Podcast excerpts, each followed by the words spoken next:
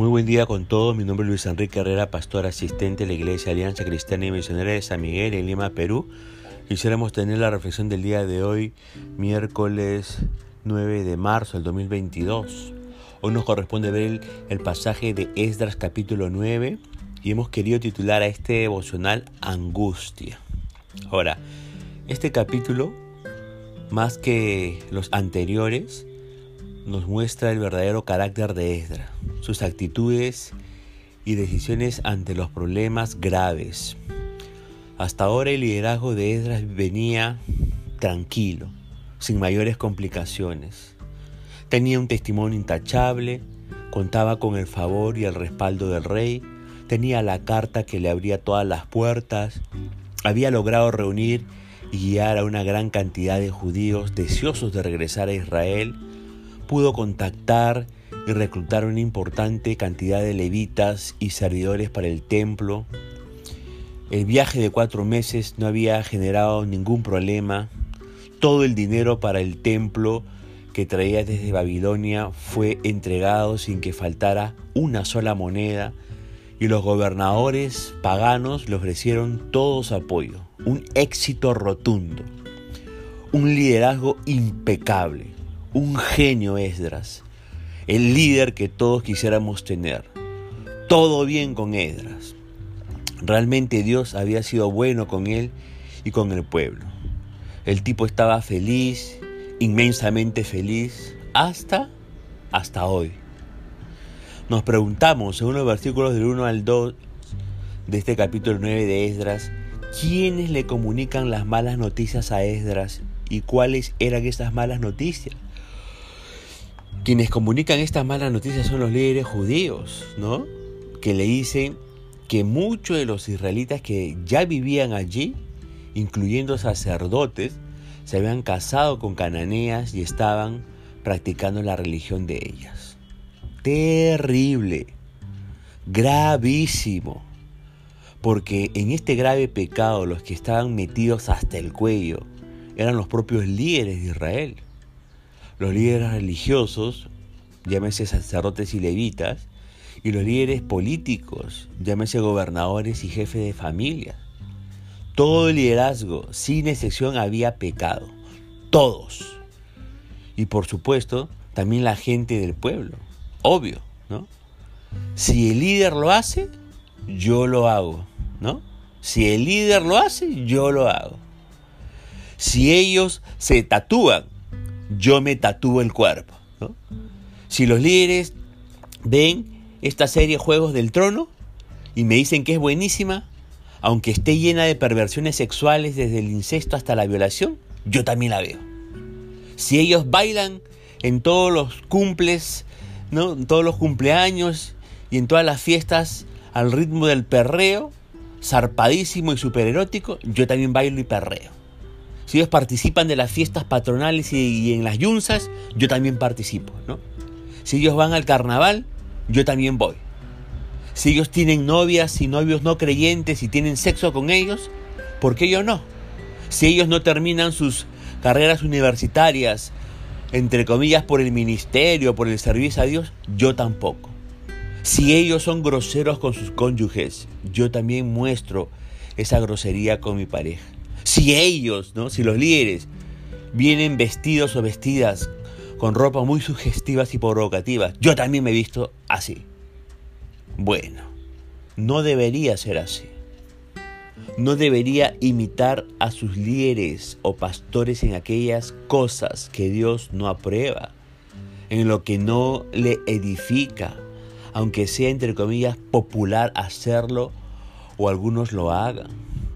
Independientemente de cómo vivan ellos, su meta tiene que ser agradar a Dios en todas las cosas, cuidar la santidad.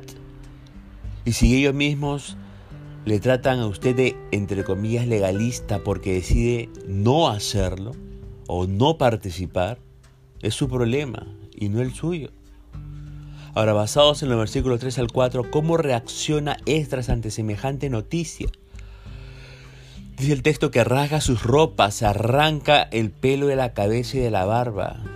Esas eran señales de autodegradación o humillación. expresaban tristeza por el pecado.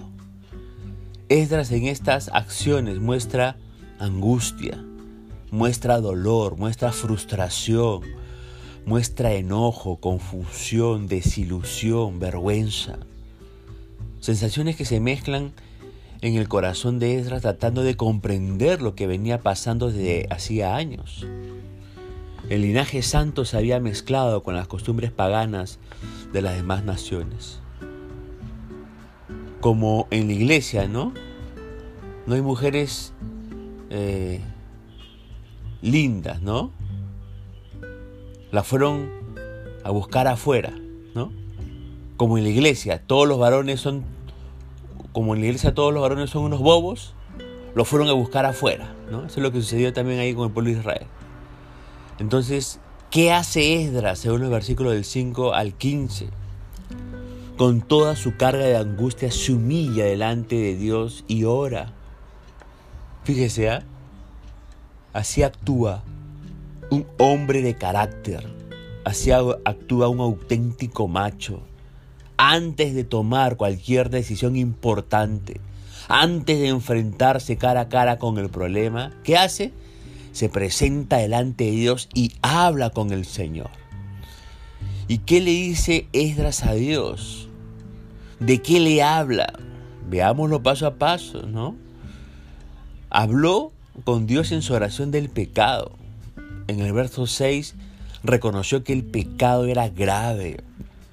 Habló con Dios acerca de las consecuencias de ese pecado. En el verso 7 le dice a Dios, ¿no? Que nadie peca sin afectar a otros, ¿no?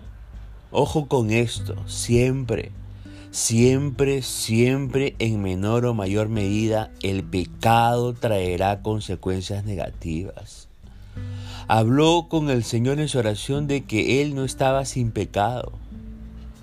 En el verso 10, ¿no? Aunque no se hubiera casado con una mujer pagana, ¿no? Habló eso con Dios. Habló a Dios de la misericordia y nuevas oportunidades, ahí en el verso 8 al 9. Le habló de que el amor de Dios y su misericordia habían salvado a la nación, aunque los israelitas no hubieran hecho nada para merecerlo.